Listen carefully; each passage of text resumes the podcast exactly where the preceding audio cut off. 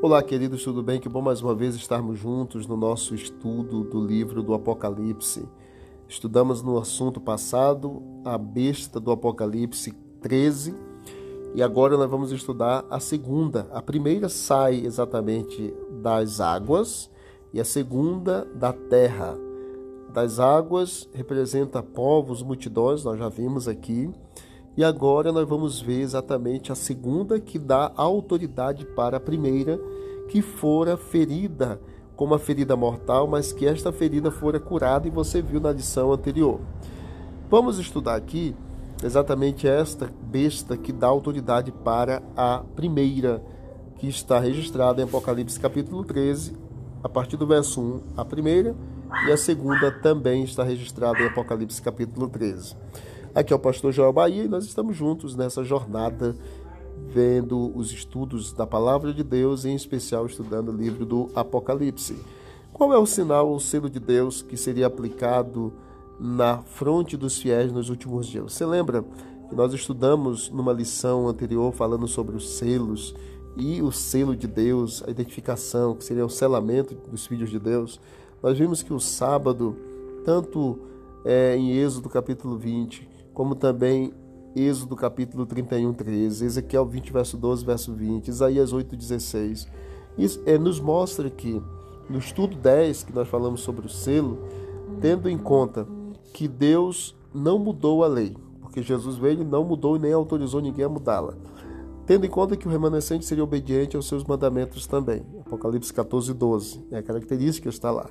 É evidente que Deus não mudou o selo de Deus também, ou o sinal. O Santo Sábado.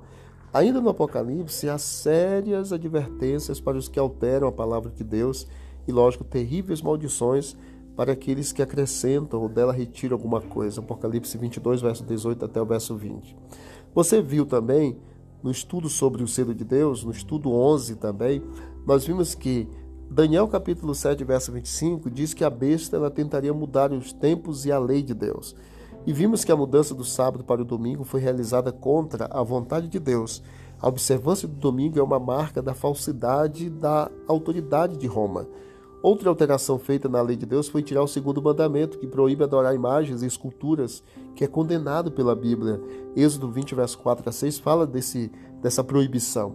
E o período da, histórico da sexta trombeta, que nós ainda iremos estudar sobre as, as sete trombetas, junto com uma série de graves pecados, é apresentada exatamente a adoração de imagens, Apocalipse capítulo 9, verso 20 e verso 21. E Deus ele não aceita que o adorem por meio delas, por meio das imagens, esculturas, isso você vai ver em Isaías 42, verso 8, e por isso em Apocalipse 21, verso 8, e o verso 15 do capítulo 22 diz que os idólatras não se salvarão. Então, vamos ver Apocalipse capítulo 13, verso 11 ao verso 18, leia com calma, e nós vamos ter algumas características dessa segunda besta. Ela descreve aqui no capítulo 13, o verso 11 a 18. O verso 11 diz que viu é, João outra besta que emerge da terra. Em profecia, mar representa povos, lembra Apocalipse 17, 15. E terra é o oposto do mar, representa lugar escassamente habitado. Fala-se então de um reino-nação que tem seu início numa região afastada da Europa, onde não existia população é, grande, onde a igreja romana estava arraigada. Note-se que esse poder, que é o da besta, da segunda besta, que se torna mundial, nasceu próximo ao período em que a igreja romana sofreu a ferida mortal, ou seja, lá em 1798, quando houve a ferida mortal, quando o Papa é, Pio VI foi preso pelo general Berthier e depois foi dado as terras, né? em 1900 e pouco, já foi dado, em 1925, foi dado as terras para é, o Estado romano novamente instituir ali por Mussolini o Império é, Romano, né? com relação à igreja, à religiosidade. O verso 11 também nos diz no capítulo 13 que parecia que ela falava é, é, como, cordeiro, é, como cordeiro, né? Vamos ler aqui o verso 11 do capítulo 13. 13, verso 11, diz assim para nós: Então vi outra besta que saía da terra com dois chifres como cordeiro, mas que falava como dragão. Então ela tinha dois chifres como cordeiro, mas falava como dragão.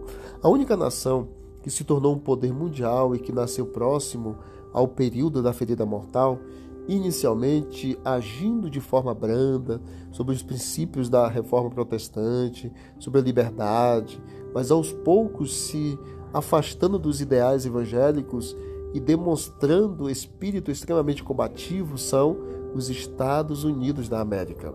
Perceba isso na profecia, que você vai perceber exatamente o que nós estamos conversando aqui.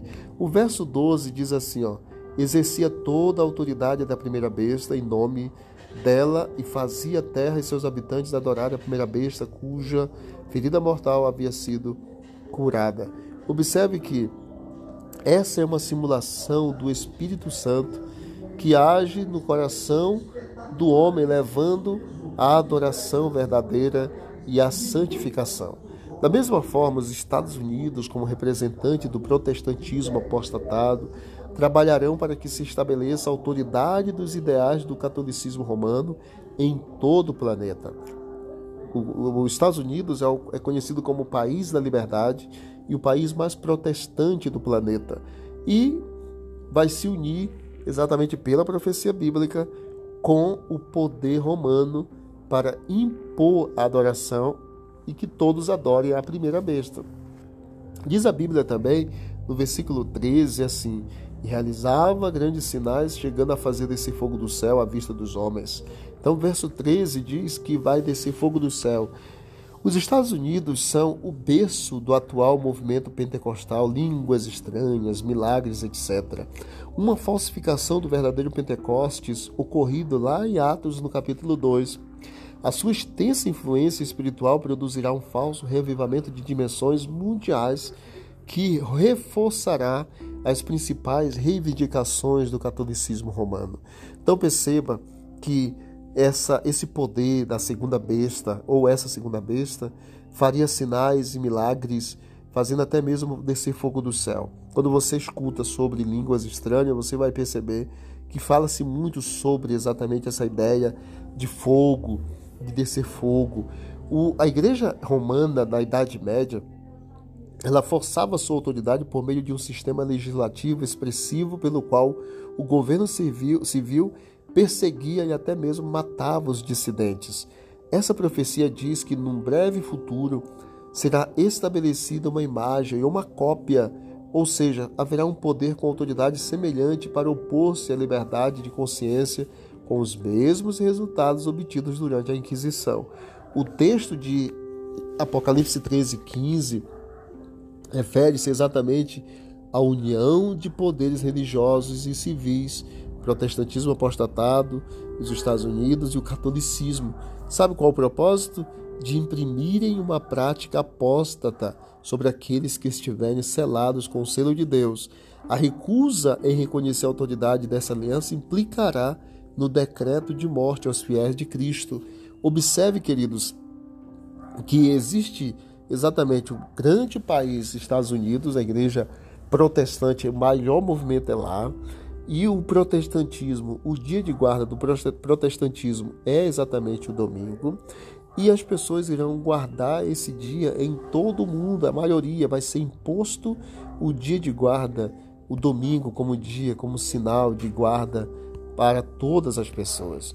E aí, queridos, onde será colocada a marca da besta em Apocalipse capítulo 13, verso 15 a 17?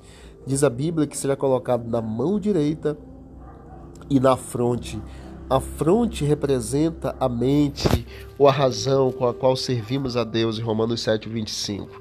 A mão também é símbolo de trabalho, de subserviência. Os que racionalmente decidiram aceitar o domingo como o dia do Senhor e, por consequência, a autoridade humana de Roma receberão o sinal em sua fronte.